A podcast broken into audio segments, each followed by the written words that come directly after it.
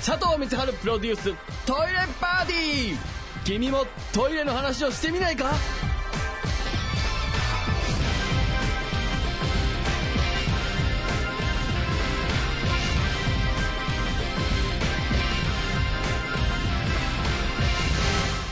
どうも佐藤光でございます。2016年も、おー1週間ちょっと経ちまして、えーまあ、このラジオもですね、無事にスタートを切ったわけですけれども、ちょっとですね、あのーメールをいただいたんですが、えっとですね、株式会社ブリスさんというところからメールをいただきまして、なんとこちらの会社がですね、えートイレの、トイレをテーマにした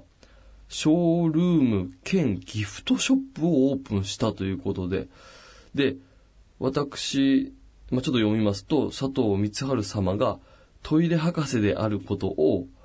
トイレットペーパー折り紙の渡辺文人様よりお伺いしまして、いろいろと拝見させていただきました。というお便りをいただいたんですね。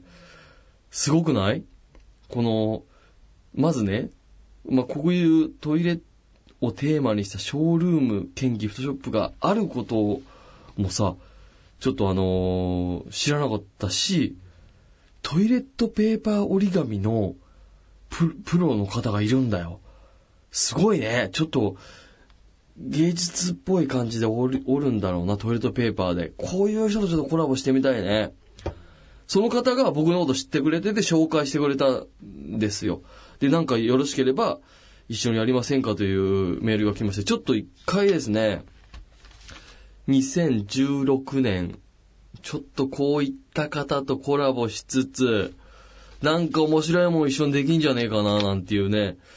で、これね、あの、番組宛にメールが来たんで、今読んじゃいましたけど、あの、別に読まれるつもりで送ってないと思うんですよ。だからもし、読んでくれて、いや、何読んでくれてんだよっていう感じだったら、ほんとすいません。あの、もうそれは、もうそれしょうがない。こう読んじゃってるから。もう謝るしかないし、もうそういった時は、もう、しょうがないね。もう、関係崩れちゃうよね。申し訳ない。土下座する。土下座しよう、土下座。まあ、こういうことでさ、このトイレの輪が広がっていくっていうのは嬉しいですよね。この番組トイレ、佐藤光連休月っていうトイレのその基地みたいなところを持っとくとさ、こういったことでその、え、トイレになんか詳しい人がいるんだみたいな、うん、ことを誰かが見て、僕のことを見つけてくれて、で、トイレの仲間って非常に狭いですから、あのー知り合いの知り合いが知り合いだってするわけですよ、やっぱり。うん、っていうことで、辿ってきてくれて、このメールアドレスに辿り着いて連絡していただいたわけですね。ちょっとだからトイレをテーマにしたショールーム兼ギフトショップ。あ、今写真がこれね、添付されてますけど、うわ、すごいあのね、壁一面にトイレットペーパーがずらーっと並んでる。これがちょっとおしゃれにしかも並んでるな。えー、で、なんかね、WC って大きく書いた、えー、モニュメントっていうか、なんだろう、うわ、ここ行ってみたいなちょっと、なんか、本当に、なんていうのかなまあ、僕がちょっとトイレの話すると、あのーおしゃれな話には当然なりませんけど、非常にこのね、おしゃれな感じですよ。アート。で、この渡辺さんが、トイレットペーパー折り紙のね、ふみとさんが、えーっと、もしかしたら作品を作って展示したりするのかもしれないな。ここにいいじゃない。この私、佐藤光晴のトイレバンド、佐藤光晴ストレの曲をかけていただくなり、ねそのなんていうの？佐藤の、あのーなんていうのかな、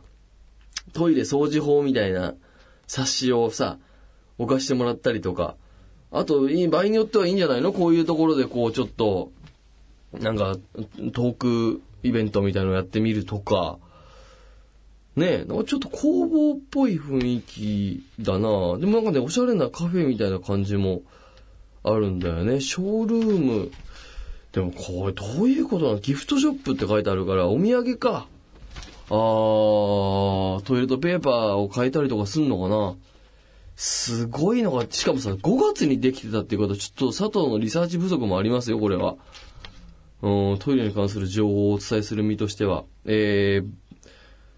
名前がね、うん、ブリストイレットミュージアムという名前ですね。えー、場所はこれちょっとどこなんだ？新宿かな？うん、新宿、あ、違う違う違う、違った。ブリストイレットミュージアムはね、えー、文京区千駄木にあるわ。うん。すごいとこにあるね。あで、ちょっとゆくゆくそのトイレ空間っていうものに力を入れていこうっていうようなメールの文面書いてありますね。うん。一般の家庭でも気軽にできるこうトイレ空間の提供という、まあ、例えば、ちょっとお花を置いてみたりとか、トイレットペーパーのこういう感じで置いてみたら華やかになりますよとか、これめちゃくちゃいいね、これね。こういうことだよな、トイレを楽しんでいこうっていうのは。あー、ぜひ一回、ラジオにもゲスト来ていただきたいですね。で、ちょっと、なんか僕にできることがあればというか、まあ別にその偉そうな意味じゃなくて、僕もそのトイレの空間に、ちょっと、なんていうの？あの、素敵なトイレの空間作りに、えー、協力したいですよね。うん、なんか、うまい言葉見つからなかったけど、ちょっと一枚かましてもらいたいなっていう。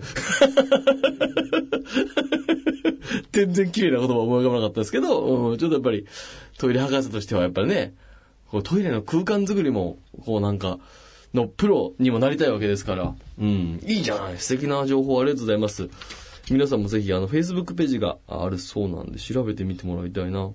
ブリストイレットミュージアムね。ここのブリストイレットミュージアムにこう佐藤ブースみたいなのも作らせてくんねえかな。こうなんか佐藤が、のそのトイレの、トイレに関する情報だけで言うと、それ、当然ね、佐藤詳しいですから、こう、佐藤のそのトイレ情報を活かしたその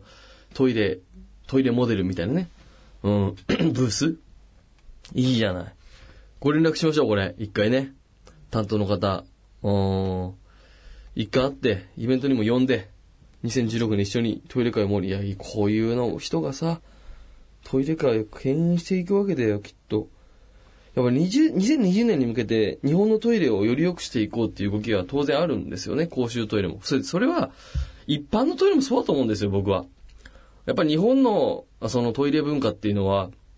世界に発信していい、自慢していい部分だと思いますし、まあ現状、今でも外国の方たくさん日本に来ていらっしゃるじゃないですか。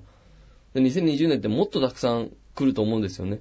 で、そういう時に、たくさん外国人の方にも使いやすいトイレをたくさん作っておくとか提供しておくっていうのは当然もちろんやってった方がいいけど、それぞれ日本人ってそのトイレに対してトイレ文化っていうのをこんな発達してんだっていうのを、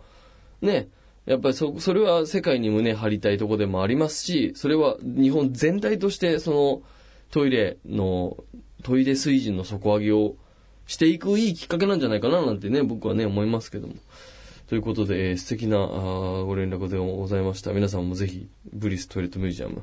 検索してみて、もし、あの、お時間の方はね、ギフトショップなんかもあるそうなんで、行ってみてはいかがでしょうかということでございます。さあ、というわけで番組に参りましょう。佐藤美沙イン休憩室。